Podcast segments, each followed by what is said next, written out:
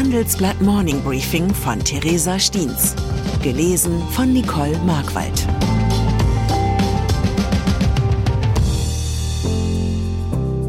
Guten Morgen allerseits. Heute ist Montag, der 13. März. Und das sind unsere Themen. Beben der Finanzmärkte, die Pleite der Silicon Valley Bank. Emanzipation der Autohändler, die Sorgen der Zulieferer. Rückkehr des Billigstroms, die neuen Versuche der Anbieter. Nach einer kurzen Unterbrechung geht es gleich weiter. Bleiben Sie dran. Die Welt steht vor gewaltigen Herausforderungen. Zum einen die Energiewende voranzutreiben und gleichzeitig den Klimawandel einzudämmen. Und auch der Energieträger Wasserstoff gewinnt weltweit immer mehr an Bedeutung. Doch wie geht es weiter? Erfahren Sie mehr auf dem Handelsblatt Wasserstoffgipfel 2024 am 12. und 13. Juni in Essen.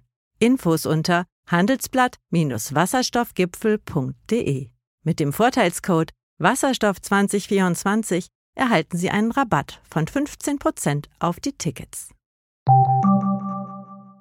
Silicon Valley Bank. Es sind regelrechte Schockwellen, die derzeit durch den Finanzmarkt rollen.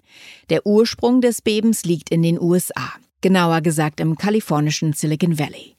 Denn die Silicon Valley Bank, das Geldhaus vieler Start-ups, ist pleite. Das wurde Ende letzter Woche bekannt. Die Konsequenzen sind schon jetzt gewaltig, auch wenn die ganze Dimension für die Finanzwelt noch nicht absehbar ist.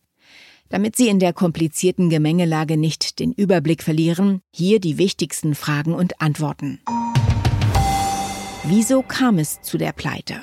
Der Ursprung liegt in einer Kette von Umständen, die paradoxerweise mit zu viel Geld begann.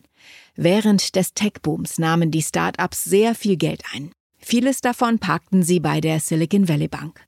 Doch gleichzeitig stieg die Kreditvergabe nicht im gleichen Maße. Das Geld musste also woanders hin. Einen Teil davon investierte die Bank in Staats- und Hypothekenanleihen, als deren Kurse besonders hoch waren. Die Zinsen stiegen, das beendete den Tech-Boom und sorgte gleichzeitig für fallende Anleihenkurse.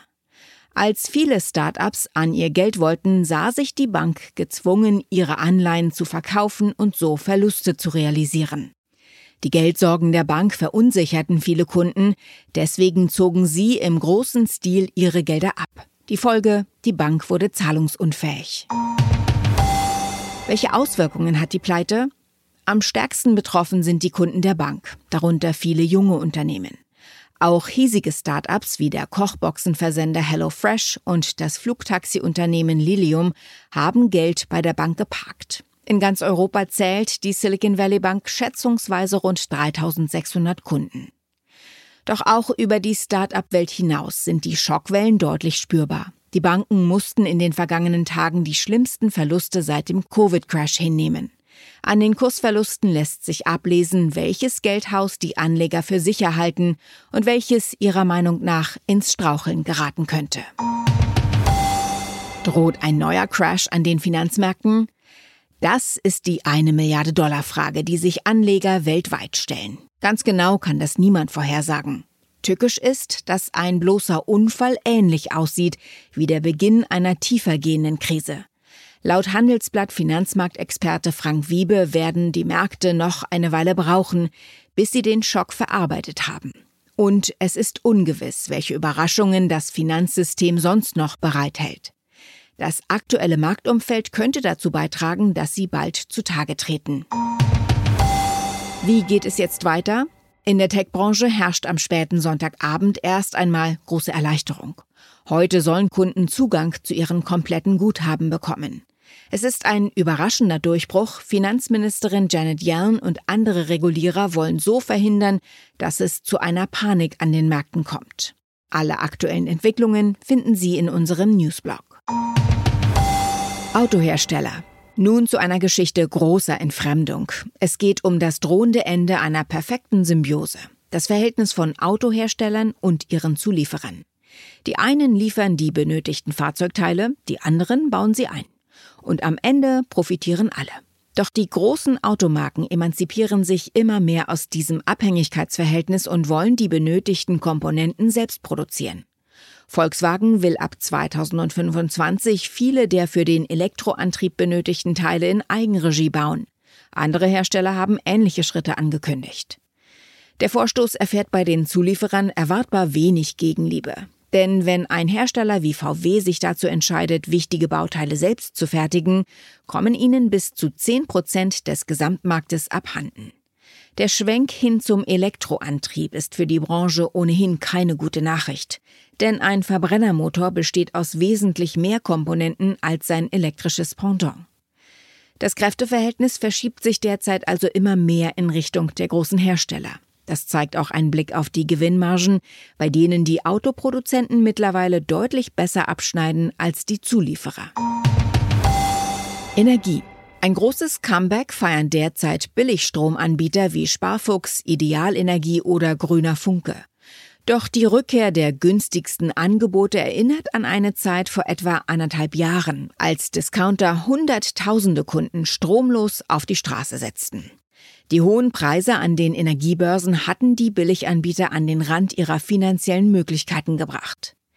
Wer sich jetzt wieder auf die Schnäppchenversprecher einlassen will, sollte sich die dahinterstehenden Firmen genau anschauen. Dabei gilt, nicht alles, was billig ist, ist gut. Aber auch nicht alles, was günstig ist, ist automatisch unseriös. Einige Anbieter haben anscheinend aus der vergangenen Krise gelernt und ihre Geschäftsmodelle besser gegen Risiken abgesichert. Außerdem dürfen Anbieter die Lieferungen nicht mehr von heute auf morgen einstellen. Und dann ist da noch eine kleine, aber feine Filmpreisverleihung in Los Angeles, die in dieser Nacht stattgefunden hat. Die Liste der Gewinner kann ich Ihnen leider noch nicht präsentieren, dafür aber einen Fun Fact über die Oscars. Gewinner der kleinen Statue dürfen diese nicht einfach auf dem Flohmarkt weiterverkaufen, wenn ihnen danach ist.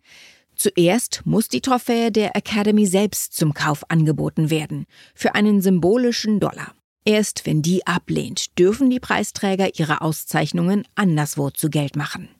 Ich wünsche Ihnen, dass auch Sie am heutigen Tag für Ihr Lebenswerk ausgezeichnet werden.